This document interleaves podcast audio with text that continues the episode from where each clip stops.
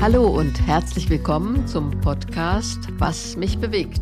Ich bin Margot Käßmann. Und mein Name ist Tobias Lavion, Chefredakteur des Evangelischen Gemeindeblatts für Württemberg. Und heute sprechen wir mal über etwas, was eigentlich jeder irgendwie haben will und jeder irgendwie machen will. Nämlich wir sprechen über Erfolg und Karriere. Ein altes Sprichwort, Margot sagt, wenn du einmal Erfolg hast, dann kann es Zufall sein. Wenn du zweimal Erfolg hast, kann es Glück sein. Wenn du dreimal Erfolg hast, so ist es Fleiß und Tüchtigkeit. Liebe Margot, jetzt mal deine Selbsteinschätzung in Sachen Erfolg. Wie fleißig und tüchtig warst du in deinem Leben? Erzähl uns mehr. Na, erstmal würde ich sagen, dass es schon eher Zufall war, dass ich eine Frau in der Kirche Bischöfin wird, in der evangelischen Kirche in den 80er, 90er Jahren. Es war auch ein bisschen Glück. Aber andererseits würde ich auch sagen, ja, wenn du sagst jetzt Fleiß, also ich habe schon mich immer bemüht, fleißig und diszipliniert zu sein, aber es gibt in der evangelischen Kirche, in der Kirche überhaupt, denke ich, nicht sowas wie Karriereplanung. Ja, darüber wollen wir nachher noch ein bisschen sprechen. Wobei, also das kann ich nur unterschreiben. Wenn jemand fleißig ist, dann du. Also das, äh, die Schlagzahl, die hat mich immer mehr als nur erstaunt. Frühmorgens schon joggen gegangen, mit dem Hund spazieren und Oh ja, du warst wirklich immer ordentlich durchgetaktet. Aber lass uns noch kurz ein bisschen über Erfolg sprechen. Ich, ich würde gern mal wissen, wie definierst du denn Erfolg? Was, was ist für dich Erfolg?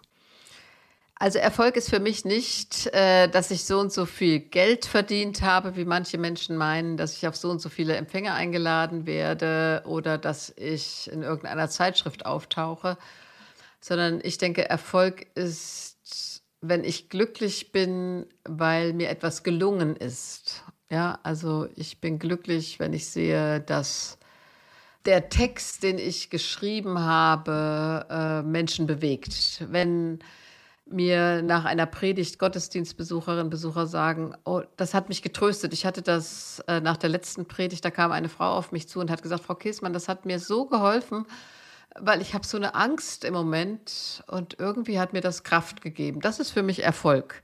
Also ich habe was initiiert, getan, gesagt, geschrieben, gemacht und habe den Eindruck, das ist gelungen im ganz kleinen Rahmen kann das sein oder im größeren. Das klingt jetzt sehr bescheiden. Deswegen mache ich es jetzt mal ganz groß. Was war denn dein größter Erfolg? Hm. Das ist für mich ganz schwer. Ganz schwer zu sagen für mich, mein größter Erfolg. Ich kann mal sagen, was für mich vielleicht der Tag war, an dem ich am meisten gespürt habe, das ist jetzt was ganz Besonderes. Ich hätte es in dem Moment auch nicht Erfolg genannt, aber meine Einführung als Landesbischöfin am 4. September 1999, da waren so viele Auseinandersetzungen, da war so viel oh, Häme, Spott, Kritik, Frage, kann die das, warum und das ist die falsche Frau, Blah, so, das hat mich richtig belastet, da ging es mir nicht gut. Und dann kam dieser 4. September, es war ein strahlend schöner Septembertag, Einzug in die Marktkirche, Einsegnung als Landesbischöfin, tausende Menschen da auf dem Platz und alle waren in bester Stimmung. Also ich würde mal sagen, Erfolg, ich weiß nicht, ob ich das so nennen würde, aber es war ein ganz großartiger Tag, bei dem ich dachte, es war gut so, es war richtig so, dass du dich dieser ganzen Wahl zur Bischöfin und so gestellt hast. Ist auch eine schöne Bestätigung. Apropos, ähm, ich, ich setze noch so ein bisschen einen drauf. Eine größter, äh, vielleicht schönster Erfolg. Gibt es sowas für dich? Ein, einen schönsten Erfolg in deinem Leben? Der schönste Erfolg, muss ich jetzt mal sagen, wenn du das jetzt mal abseits von privaten Dingen siehst, äh, ich weiß noch genau, dass äh, ich mich nicht getraut habe zu promovieren. Und dann gab es Werner Simpfendörfer, der gesagt hat, Mensch, mach das und das ist richtig und trau dich. Und dann habe ich tatsächlich eine Promotion angefangen. Also Klein Margot aus Stadt Allendorf, sage ich jetzt mal so salopp, traut sich in Theologie zu promovieren. Und dann hatte ich diese mündliche Prüfung in Bochum und es war alles sehr schwierig. Meine Mutter musste kommen, um die drei Kinder zu hüten. Mein Mann war auf Konfirmandenfreizeit. Ich bin mit unserem kleinen Auto da nach Bochum gefahren und war mega aufgeregt. Und dann habe ich die Prüfung, wirklich muss man sagen, die mündliche gut hingelegt. Da war, weißt, das war so, da waren, äh, ich weiß nicht, ich glaube, zwölf Professoren oder so in jedem Fach, Kirchengeschichte, praktische Theologie, Altes Testament, Neues Testament, systematische Theologie und zwei Stunden und das war wirklich happig. Und dann habe ich da mit guter Note bestanden und das war für mich so, dass ich dachte, boah, ich bin zurückgefahren, habe mega laut Musik im Auto angemacht, habe gedacht, boah, es ist nicht zu fassen, du hast einen Doktor in Theologie. Schön. Wunderschön. Wenn wir nochmal zurückblicken, gibt es sowas auch wie sowas wie einen blödesten Erfolg? Also, wo man eigentlich schon Erfolg hat, aber wo man selber denkt, blöd. Der Erfolg, der Begriff ist ja da schwierig, aber ich sag mal, ich habe 2010 ja in dieser fast schon legendären Neujahrspredigt gesagt, nichts ist gut in Afghanistan. Und das hat sich dann letztes Jahr auf die bitterste Weise bewahrheitet. Und das hätte ich nicht gerne gesehen, dass dieser Satz noch schlimmer Wahrheit wird, weil es noch schlimmer in Afghanistan. Also äh, das hätte ich nicht gerne bewahrheitet gesehen. Ich hätte mir gewünscht für die Menschen in Afghanistan, dass es gut wird, dass es besser wird und nicht noch schlimmer. Du hast gerade eben gesagt, das ist auch so ein Stückchen eine Frage, wie man Erfolg bemisst? Also Gradmesser? Was, was ist für dich ein Gradmesser des Erfolgs? Also Erfolg ist, finde ich, evangelisch gesehen fast negativ besetzt. Also Erfolg haben wollen, das ist so ein bisschen, stell dich doch nie in die erste Reihe. Äh, das würden wir immer doch sagen, also ein bisschen hinten anstellen, ein bisschen bescheiden sein. Ich weiß, dass ich mal einen sächsischen Bischof, weil Sachsen, also sächsische Landeskirche, hannoversche Landeskirche sind Partnerkirchen.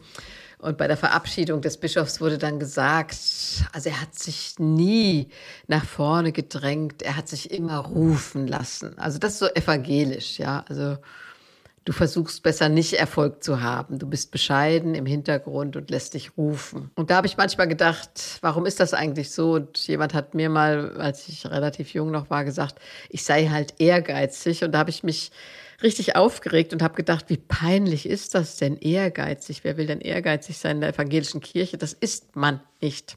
Und dann habe ich aber überlegt, wenn ich an meine Töchter denke habe ich mir schon immer so ein bisschen Ehrgeiz gewünscht, dass sie was wollen, dass die Abitur machen wollen, dass die irgendwas erreichen wollen. Also da finde ich, müssen wir auch ein bisschen in der Kirche überlegen. Darf man nicht ehrgeizig sein? Darf man nicht Erfolg haben wollen? Warum eigentlich nicht? Äh, ich finde es nicht schändlich. Nee, aber da bin ich völlig bei dir. Ich, ich glaube auch, also ein, ein gesunder Ehrgeiz, der das nicht auf Kosten von anderen macht, ist doch was super Gutes, weil es einen selbst, aber ja auch andere mittragen kann und weiterbringen kann. Nichtsdestotrotz, ein Mann, der, den du sehr verehrst, ähm, der dich sehr beeinflusst hat, Dr. Martin Luther King, hat auch was, wie ich finde, sehr Spannendes, Schlaues zum Erfolg gesagt. Der sagte nämlich, wir neigen dazu, Erfolg eher nach der Höhe unserer Gehälter oder nach der Größe unserer Autos zu bestimmen, als nach dem Grad unserer Hilfbereitschaft und dem Maß unserer Menschlichkeit. Ist das für dich auch ein Gradmesser des Erfolgs?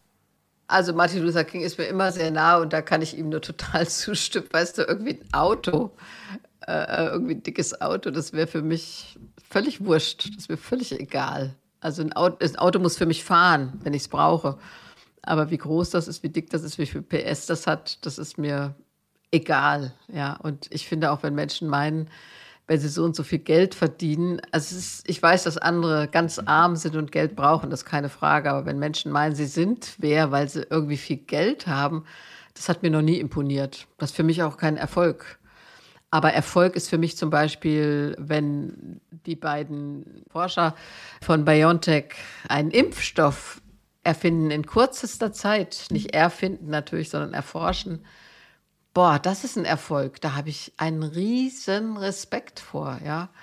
Oder ein Erfolg in der Bekämpfung von Malaria. Also das sind doch die Sachen, die Erfolge sind. Oder wenn ein Kind, das mit Behinderungen leben muss, auf einmal sprechen lernt, laufen lernt, äh, etwas schafft, das ist Erfolg. Also ich finde, Erfolg ist eher die Überwindung der Grenzen, die Erkenntnis von Neuem. Das ist für mich Erfolg. Aber Geld, Auto, mein Haus, mein Auto, meine Frau, meine Yacht oder so, das ist mir eher egal. Wenn du das so erzählst, ähm, dann hat das ja auch was mit der Weisheit der des ein oder anderen Jahres, ähm, was, äh, was du oder auch ich jetzt dann schon auf dem Buckel ja, ja, haben. Ich bin 63, kannst ruhig sagen. Gut, dass du es gesagt hast und nicht ich. Ähm, aber da auch nochmal echt nachgefragt, hat sich dein Verständnis von Erfolg über die Jahre verändert? Ich glaube, als junger Mensch definiert man Erfolg doch vielleicht auch noch ein bisschen anders, oder?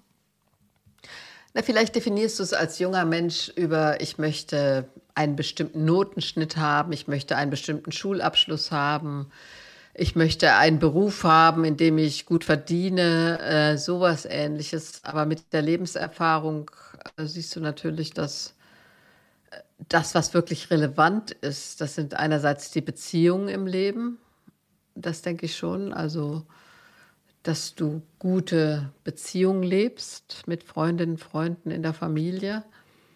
Das fände ich eher dann ein Erfolg. Und du siehst, dass es relativ ist. Ja, also ich durfte ja nun für die Kirche auch in viele, viele Länder dieser Erde fahren. Und ich erinnere mich an einen Kindergarten in Brasilien, in einem Elendsviertel. Eine Frau, die wirklich mit Werbe Kindern beigebracht hat, dass sie nicht Opfer von sexueller Gewalt werden müssen. Und da waren so kleine Kinder, ich würde mal sagen drei bis fünf, und haben so ein kleines Lied gelernt, This is my, my body. Und die haben dann auch so Bewegungen dazu gemacht auf ihren Körper. No one may touch it. Niemand darf ihn anfassen. Und sie hat gesagt, das ist so ein Erfolg für sie, dass diese Kinder lernen, dass sie autonom sind, dass sie nicht angetastet werden dürfen, dass sie ein eigenes Selbstbewusstsein entwickeln. Und ich würde sagen, diese Frau hatte einen enormen Erfolg, weil sie diesen Kindern beigebracht hat, dass sie selbstständige Persönlichkeiten sind, die ein eigenes Recht auf eigene Integrität ihres Körpers haben. Das hat mich ungeheuer berührt und beeindruckt. Trotzdem ist es so, wir haben gerade eben das Zitat von Martin Luther King auch schon gehört, dass der Gradmesser des Erfolgs für viele eben dann doch das ist, was man Karriere nennt. Jetzt will ich dann nochmal auf dich zurückkommen. Du hast ja durchaus sowas wie Karriere gemacht, also Karriere hingelegt. Also zumindest das, was man so im allgemeinen Verständnis vielleicht äh, auch als Karriere versteht. Pfarrerin, Doktor, Generalsekretärin des Kirchentags, Bischöfin, EKD-Ratsvorsitzende, Reformationsbotschafterin. Wow, das sind schon tolle Sachen, die man bei dir in der Vita da eben lesen kann. Ich frage aber mal nach. Wie wichtig war dir sowas wie diese sichtbare Karriere zu machen? Das versteht im Nachhinein wahrscheinlich jemand nicht so recht, aber das war ja nicht so, dass ich mich da hingesetzt hat, hatte und habe gesagt, ich möchte Karriere machen. Aber meine Mutter hat immer gesagt, eine Frau kann eigentlich alles. Also meine Mutter war da, dieses Jahrgang 22 die war da sehr überzeugt, warum eigentlich nicht. Und äh, was mein Punkt dann war, war, wenn ich gefragt wurde, wollen Sie sich zur Wahl als Generalsekretärin des Kirchentages stellen, dann habe ich nicht Nein gesagt. Da ich dachte, warum denn eigentlich nicht? Und dann gab es natürlich viele, die gesagt haben, wie können Sie nur? Sie sind viel zu jung und Sie haben vier Kinder. Und da muss ich sagen, das hat mich dann immer eher so ein bisschen widerständiger gemacht, weil ich gedacht habe, ja, warum denn eigentlich nicht? Warum, warum sollte ich mit 35 Jahren nicht kandidieren. Warum sollte ich das nicht können? Wer, wer will mir das absprechen? Ja, hinterher habe ich auch manchmal kalte Füße gekriegt, gar keine Frage, ja. Und das ging mir genauso bei der Bischöfin dann, dass ich gedacht habe, ja, du kannst ja kandidieren. Also gewählt wirst du wahrscheinlich sowieso nicht, haben mir auch alle gesagt. Aber da war so ein innerer Trotz zu sagen, Warum eigentlich nicht? Aber ich habe es nicht als Karriere gesehen. Ich will jetzt aufsteigen, ich will Macht haben oder so, sondern ich denke, das war eher so eine Trotzreaktion zu sagen, warum denn nicht? Warum sollte eine Frau da nicht kandidieren? Warum sollte ich das nicht können? Da bist du bis heute, glaube ich, ja auch für viele auch noch sowas wie ein Vorbild, eben, dass eine Frau sagt, nein, ich kann das, ich will das und äh, ich, ich schaffe das auch. Und äh, es ist schön zu hören, dass, dass du dann manchmal auch so ein bisschen sogar Angst vor deinem eigenen Mut bekommen hast. Nee, auf jeden Fall. Ich weiß noch ganz genau, dass ich da saß Am 1. Juni, das weiß ich noch genau, 1994, saß ich im Büro des Generalsekretärs des Deutschen Evangelischen Kirchentages und mein Vorgänger hatte alles leer und hatte auch keine Übergabe gemacht, weil er das irgendwie ganz schrecklich fand, dass eine 35-jährige Frau seine Nachfolgerin wird. Und dann dachte ich, was macht denn eine Generalsekretärin eigentlich so? Ich hatte keine Ahnung, äh, wie so der Alltag aussieht. Ja, ich hatte so keine richtige Vorstellung. Aber ich hatte immer ganz tolle Menschen, die mir geholfen haben. Und das war damals in Anführungsstrichen meine Sekretärin Katharina Erhardt. Äh, ähm, und die hat mich dann eingeführt. Die hat mir ganz klar gesagt, was ich erstmal zu machen und zu tun habe. Also es war ganz toll. Ich hatte immer auch tolle Menschen, die mir geholfen haben. Elke Heinreich hat mal gesagt, es kann sein, dass man nicht die große Karriere macht, wenn man den Mund zu weit aufreißt eine Sache, die an dir wirklich, das darf ich jetzt auch so sagen, weil wir kennen uns ja jetzt schon tatsächlich ein paar Tage, die ich wirklich ähm, immer bewundert habe bis heute, ist die Gradlinigkeit und äh, dass es dir ganz egal, ich wollte kein anderes Wort nehmen, ganz egal war, du hast immer das gesagt, was du, ähm, was du gemeint hast. Ähm, trotzdem, hast du das gelernt oder auch erlebt, dass, ähm, wenn man zu ehrlich ist, das manchmal nicht gut ist für die Karriere? Also ich habe Menschen erlebt, die sich verbogen haben, um Karriere zu machen und dann geguckt haben, wie sie am glattesten durchkommen, ähm, das ist mir immer sauer aufgestoßen, weil ich dachte, ey, vor drei Stunden hat er mir im Zweiergespräch doch noch ganz klar gesagt, welche Meinung er hat. Und jetzt laviert er darum. Das fand ich immer unangenehm. Und ich habe, muss ich sagen, bin ich auch dankbar für, eigentlich keine Angst gehabt. Ich habe schon immer versucht, das zu sagen, was ich auch empfinde, was ich wahrnehme, was ich fühle, ohne Rücksicht darauf, wie es bei anderen ankommt. Das habe ich natürlich auch manchmal dann zu spüren bekommen, wenn gesagt wurde, wie kann sie nur und das hätte sie nicht dürfen oder ja, aber ich denke schon, dass du Menschen abspüren kannst, ob sie authentisch sind oder ob sie sich jetzt nur biegen um einer Karriere willen wenn ich das so spüre, finde ich das immer unangenehm. Mhm. Ja, und man spürt das, glaube ich, auch. Nichtsdestotrotz, ähm, Karriere hat was, du hast vorhin gesagt, mit Ehrgeiz zu tun. Also man muss das ja auch schon ein Stückchen wollen. Ähm, und da muss man manchmal ja auch auf was verzichten. Und wenn es nur das ist, dass man morgens länger ausschlafen kann. Auf was musstest du für deine Karriere verzichten? Also vor allen Dingen kann ich das sagen über die Zeit der elf Jahre als Landesbischöfin und teilweise dann ja auch Ratsvorsitzende.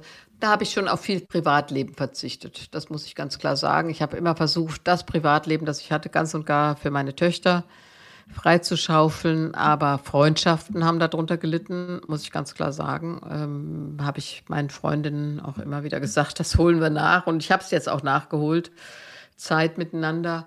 Und natürlich Zeit ganz für dich, die war dann nicht mehr da. Also da bist du ganz und gar einerseits vom Beruf absorbiert und das, was du noch an freier Zeit hast, versuchst du mit den Kindern zu verbringen oder für die Kinder präsent zu sein. Äh, Zeit für mich hatte ich da gar nicht mehr. Und das ist das, was ich jetzt auch genieße, dass ich doch wieder mehr Zeit auch für mich selbst habe, für das, was ich gerne machen möchte. Nichtsdestotrotz gab es damals Vielleicht ja auch noch heute, weil ich meine, du bist immer noch erfolgreich. Ähm, Gab es auch etwas, auf das du auf gar keinen Fall verzichtet hättest, für welche Karriere der Welt auch immer? Also ich hätte nicht verzichtet ähm, auf die Beziehung, jetzt sage ich mal, zu meinen Kindern. Äh, da denke ich auch, da musst du sehr aufpassen, Männer wie Frauen.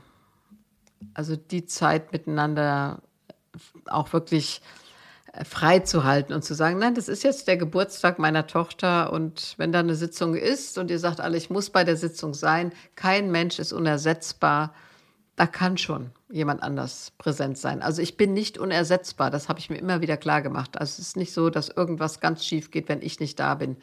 Also ich finde, da muss der Mensch auch ein bisschen Abstriche machen, wenn manche meinen, ohne sie geht es gar nicht. Also ich finde schon im Privatleben muss es dann auch ein paar Prioritäten geben. Trotzdem zum Karriere machen gehört vielleicht dann doch auch mal, nennen wir es mal, den ein oder anderen Kompromiss, den man dann mit sich oder mit anderen dann eingegangen ist. Gibt es auch irgendwelche Kompromisse, wo du jetzt so im Nachhinein sagst, nee, äh, ich ärgere mich drüber. Warum habe ich das damals gemacht? Ach, ich bin da inzwischen relativ, sag ich mal, ähm, at ease, sagt man ja so im Englischen, also im Frieden damit, äh, was gewesen ist. Ich denke, ich hätte manchmal selbstbewusster auftreten können am Anfang als Landesbischöfin, wenn Menschen gesagt haben, eine Frau kann nicht Bischöfin sein. Oder im Kloster Locum war es immer so, dass es eine Personalunion gab. Der Landesbischof war auch Abt des Klosters Locum. Und da wurde dann gesagt, äh, wenn eine Frau Bischöfin ist, das geht überhaupt nicht. Das Kloster Locum ist ein Männerkloster und das ist eigentlich Quatsch, weil äh, da leben keine zölibatär lebenden Männer mehr, sondern da leben Vikarinnen und Vikare und der Konvent äh, sind lauter verheiratete Männer. Also da hätte ich vielleicht ein bisschen klarer auftreten können und sagen können, also hallo liebe Leute, wenn das immer so war, ob ich jetzt eine Frau bin oder nicht, dann bleibt das auch so. Und ich werde jetzt Äbtissin, aber ich hatte vielleicht auch einfach keine Lust auf den Kampf und habe gedacht, dann lass sie doch. Äh, das ist mir nicht wichtig genug. Heute würde ich vielleicht ein bisschen klarer auftreten. Ich habe noch mal ein Zitat. Robert Lemke, das, das war der mit dem, welches Schweindal hätten Sie denn gern? Ja, ja, das weiß ich natürlich. Ja, ich wollte nur zeigen, dass ich es auch noch weiß. Ähm, der hat nämlich mal gesagt, wer Karriere machen will, muss die Menschen so behandeln, als seien sie so wichtig, wie sie denken, dass sie sind. Hast du das erlebt? Es gibt natürlich schon Menschen, die meinen, dass sie was ganz Besonderes sind und dass du sie ganz besonders behandeln musst. Mir ist sowas immer schwer gefallen, das muss ich ganz ehrlich sagen, weil ich bin so auch nicht aufgewachsen. Ich bin ja auch nicht in diesen Upper-Kreisen da aufgewachsen und hatte immer eher ein bisschen Mühe, Menschen zu hofieren. Und wollte auch nicht hofiert werden übrigens. Also ich fand immer dieses, ah, Frau Landesbischöfin, äh, das, und du weißt, dann dreht er sich um und sagt, oh, die Käsmann ist aber schlecht drauf heute. Also da war ich relativ resistent, denke ich, äh, gegen solche Heuchelei von Menschen, die versucht haben, dich zu hofieren. Und ich hatte auch immer Mühe, andere zu hofieren, das muss ich sagen. Fiel mir schwer.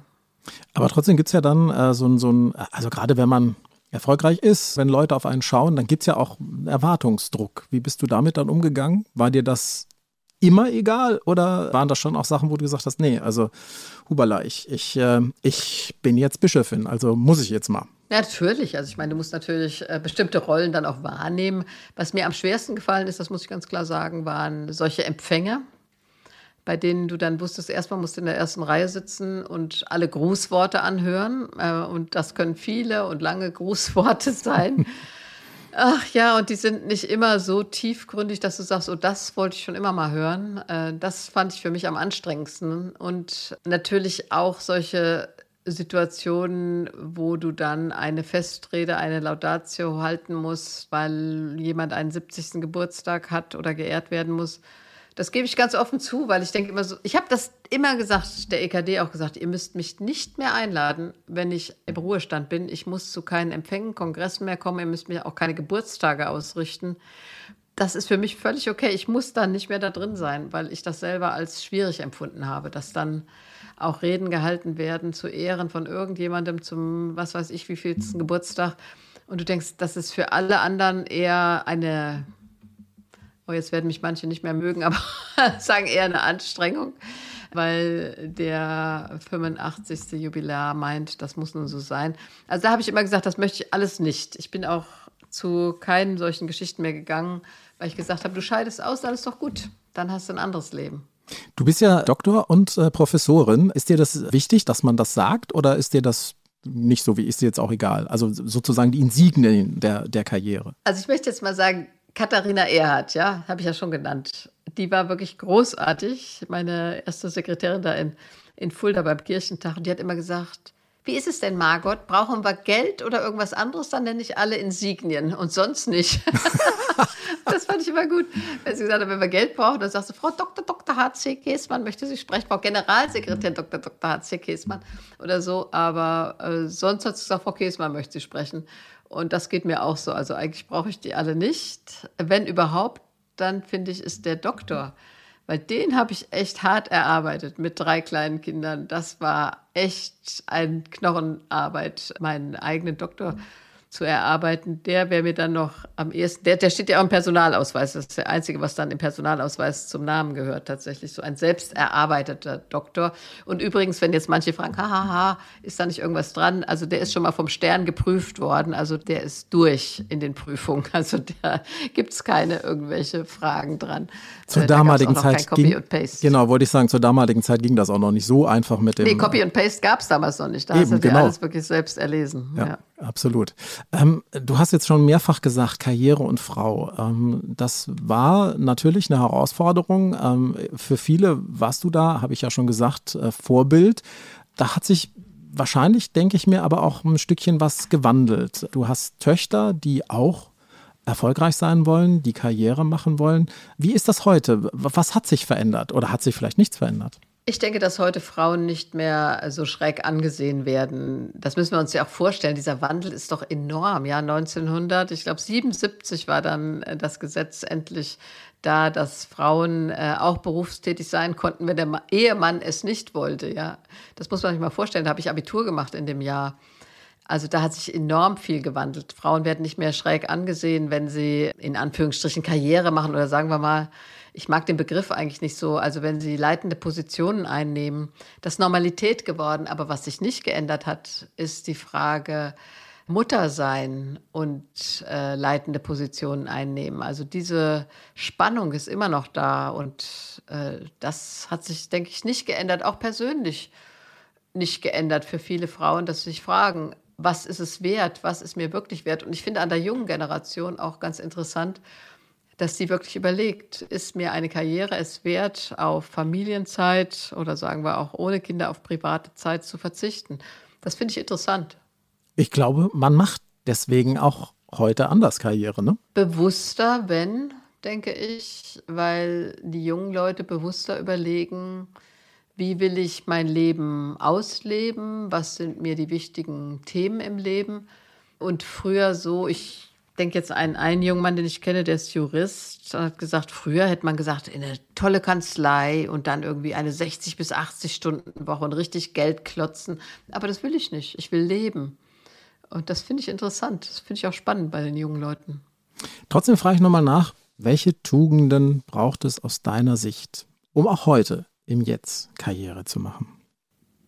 Ja, Tobias, wir müssen noch mal überlegen, Karriere, aber die Frage ist natürlich, die gestellt ist im Grunde, um leitende Positionen einzunehmen. Ich würde sagen, zum einen ist doch eine große Disziplin gefragt. Du äh, darfst dich nicht viel ablenken lassen. Du musst sehr orientiert sein auf das, was du zu leisten hast. Dann musst du es schaffen, das denke ich immer, das Wichtige vom Unwichtigen zu unterscheiden. Das sehe ich immer wieder bei Menschen, die sich dann verfasern in unwichtige Nebenlinien. Du musst die große Linie im Blick behalten und du musst ertragen, dass Entscheidungen kritisiert werden. Du darfst nicht versuchen, everybody's darling zu sein, äh, sondern du musst schon aushalten, dass du Entscheidungen triffst, die nicht allen schmecken, ja, im salopp gesagten Sinne, sondern bei denen du auch Gegenwind bekommst. Also Haltung und Klarheit sind dann schon gefragt. Hm? Norbert Blüm hat das mal so gesagt, die Braven bewegen nichts, also die, die nichts sagen und sich immer zurückhalten. Es gab da mal ein Buch, fällt mir gerade ein, brave Mädchen kommen in den Himmel, böse kommen überall hin, aber das wollte ich jetzt eigentlich nicht. nicht wirklich als Thema nehmen. Wenn wir schon über die Tugenden sprechen, lass uns auch kurz noch über die Untugenden sprechen, äh, die es vielleicht braucht, äh, um Karriere zu machen. Ich würde ganz am Schluss nochmal mit dir darüber reden wollen, was denn der Unterschied zwischen Erfolg und Karriere ist, weil für mich gibt es da auf jeden Fall einen Unterschied. Aber nochmal kurz zu den Untugenden. Äh, Mark Zuckerberg, ähm, also der Erfinder von Facebook, hat mal gesagt, Können spielt keine Rolle. Kühn muss man sein. Ist das eine der Untugenden, die man heutzutage braucht, um auf der Karriereleiter nach oben zu kommen? Also ich finde es unangenehm, muss ich sagen. So kühn zu sein, das heißt ja auch, alle anderen neben dir zu lassen, nicht nachzudenken, was das für die Mitmenschen bedeutet. Also Egomanen äh, finde ich unangenehm, die kein soziales Netz haben und auch keine, äh, keine soziale Kontrolle, sag ich mal, über das, was sie tun. Noch ein Zitat von Rita Süßmuth, das hat, fand ich sehr stark. Die hat gesagt, Erfolg und da sind wir jetzt dann gleich auch nochmal bei dem Unterschied vielleicht Erfolg und Karriere. Erfolg ist einmal mehr aufstehen als hinfallen. Gehört das Scheitern eben auch zum Erfolg, zur Karriere dazu? Ja, auf jeden Fall. Da finde ich Rita Süßmuth großartig, wie so oft. Das stimmt schon. Also du musst dann schon auch was wagen und sagen, ich trete für meine Sache ein. Das würde ich als Erfolg sehen, ja. Also ich trete für meine Sache ein und wenn ich patsch wieder verliere, das ist mir auch passiert, ja. Also ich weiß noch, ich habe ich hab versucht, mal im Ökumenischen Rat der Kirchen, wollte ich, dass das Ceausescu-Regime in Rumänien verurteilt wird wegen der Menschenrechtsverletzungen, ja. Und dann bin ich derartig niedergemacht worden, ja, auch, ach, will ich gar nicht alles erzählen, aber da wurde gesagt, ich bin jung und naiv und doof und natürlich und Vater Ceausescu hält die Hand über die rumänisch-orthodoxe Kirche und jedenfalls wurde ich überstimmt, da war ich noch ziemlich jung im Ökumenischen Rat der Kirche und bin rausgegangen und habe geweint. Wirklich, weil ich so enttäuscht war, weil ich dachte, ich bin doch so im Recht in dieser Geschichte. Was da in Rumänien passiert, muss verurteilt werden. Und dann kam die armenische De Delegation, hat gesagt, wir laden dich jetzt zum Essen ein und trösten dich mal, weil so ist das mit der Übermacht. Wir haben Erfahrung da drin. Und das hat mich so gerührt. Äh, ich bin deshalb bis heute großer Fan von Armenien. Ja, deswegen sind Niederlagen, Rückschläge, Scheitern vielleicht auch nicht schlecht, gehören auch zum Erfolg und der Karriere dazu. Und damit dann nochmal zu der Frage. Na, zum Erfolg gehören sie dazu, finde ich, weil ich denke, wer richtig Karrierist ist, der geht knallhart den Weg und würde eine Niederlage nicht eingehen und würde dann auch gegen die eigene Überzeugung stimmen im Notfall. Und das fände ich unpassend. Also du musst schon Überzeugungen haben und mit den Überzeugungen auch scheitern zur Not. Äh, das sind die Menschen jedenfalls, die mir mehr imponieren. Das wollte ich nämlich nachfragen. Was ist für dich der Unterschied? Du hast es gerade ja schon so ein bisschen beschrieben. Was ist für dich der Unterschied zwischen Karriere und Erfolg. Man denkt, das ist beides so untrennbar zusammen. Ich glaube aber nicht. Nein, ich denke, Karriere, da geht es darum, dass ich gewinne, dass ich Geld verdiene, dass ich ganz oben mitspiele, koste es, was es wolle. Und das ist ja irgendwie eher unangenehm. Erfolg heißt, ich engagiere mich für eine Sache mit Herzblut. Ich will, dass das gelingt. Und darin kann ich scheitern. Oder ich kann mich durchsetzen. Ich nehme jetzt mal die Klimaaktivisten oder die Friedensbewegung oder Menschen, die vom Herzen her für eine Sache brennen. Und wenn denen irgendwas gelingt, ja, dass sie jetzt schaffen, dass irgendein Klimaziel erreicht wird, was weiß ich, oder dass, dass es hoffentlich eine Friedensabkommen gibt oder ähnliches mehr, oder in der Mediation sagen, es ist gelungen, die haben sich wieder vertragen. Das ist im besten und herzerwärmendsten Sinne Erfolg, finde ich. Eine Sache möchte ich gerne noch mit dir besprechen, nämlich die Frage, wie sieht es denn mit dem Erfolg im Himmel aus? Und äh, da gibt es ja eine Theologie, eine Glaubensrichtung, die davon überzeugt ist, dass der oder die, die nur richtig glaubt, auch erfolgreich sein wird und mit Karriere gesegnet sein wird. Mir kribbelt da immer die Fußnägel hoch. Ah, die Prosperity Gospel, wie das ja heißt, oder die Erfolgs, das Erfolgsevangelium hat für mich nichts zu tun mit dem, was Jesus gepredigt hat. Ja, Jesus hat ja eher eine Kontrastgesellschaft gepredigt. Also selig sind die Friedfertigen, selig sind die reinen Herzens sind, selig sind die Barmherzigen, selig sind die mit einer Sehnsucht nach Gerechtigkeit. Und diese Prosperity oder Erfolgsgospel, die sagt ja, wer viel Geld verdient, wer gesund ist, der ist wirklich gläubig, der ist von Gott gesegnet. Ich war immer in Korea, in so einer, in Südkorea, in so einer Kirchengemeinde. Und da habe ich hinterher zu dem Pfarrer gesagt, ja, was ist denn jetzt, wenn in Ihrer Gemeinde einer krank wird? Also der, der ist doch auch von Gott gehalten, gesegnet. Hat er gesagt, nee, der hat nicht genug gebetet. Ja, und das finde ich widerspricht für mich dem Evangelium im tiefsten, äh, weil Jesus nun gerade klar gemacht hat, dass auch die Kranken, dass auch die Armen, dass selbst die Zöllner, ja die Reichen, äh, die daneben gegriffen haben, äh, dass Gott sich derer erbarmt oder dass die von Gott geliebt werden. Also Erfolg ist kein Zeichen von richtigem Glauben. Was soll man da noch mehr sagen? Vielen Dank. Das war es nämlich heute auch schon für unser Thema heute Erfolg und Karriere in der neuesten Ausgabe von Was mich bewegt, dem Podcast mit Margot Käßmann und Tobias Lavion. Und da würden wir natürlich jetzt sehr, sehr gerne wissen und würden uns dafür interessieren, wie erfolgreich wir denn mit diesem Thema jetzt bei Ihnen und Ihren geneigten Ohren waren. Ob wir Sie inspirieren konnten oder Sie vielleicht ja sogar auch ganz anderer Meinung bzw. ganz andere Karriereerlebnisse gemacht haben. Dann schreiben Sie uns das doch sehr, sehr gerne, denn wir freuen uns über Ihr Feedback, natürlich gerne auch über Kritik und alles, was da kommt. Margot, wir empfinden das als Erfolg. Ja, genau. Schreiben Sie gerne, wie Sie das jetzt fanden, was Sie bewegt oder worüber wir unbedingt mal sprechen sollten. Und Sie erreichen uns und natürlich die Podcast-Redaktion unter der E-Mail-Adresse was mich bewegt in einem Wort at margotkäsmann.de. Ich wiederhole das einfach mal noch, weil es so schön war. Was mich bewegt at margotkäsmann.de und Käsmann natürlich mit AE geschrieben. Und die nächste Episode von Was mich bewegt hören Sie auch schon wieder hier an selber Stelle in zwei Wochen und Sie wollen darüber hinaus keine Folge mehr verpassen, dann werden Sie nicht drum rumkommen. Dann sollten Sie diesen Podcast einfach mal abonnieren.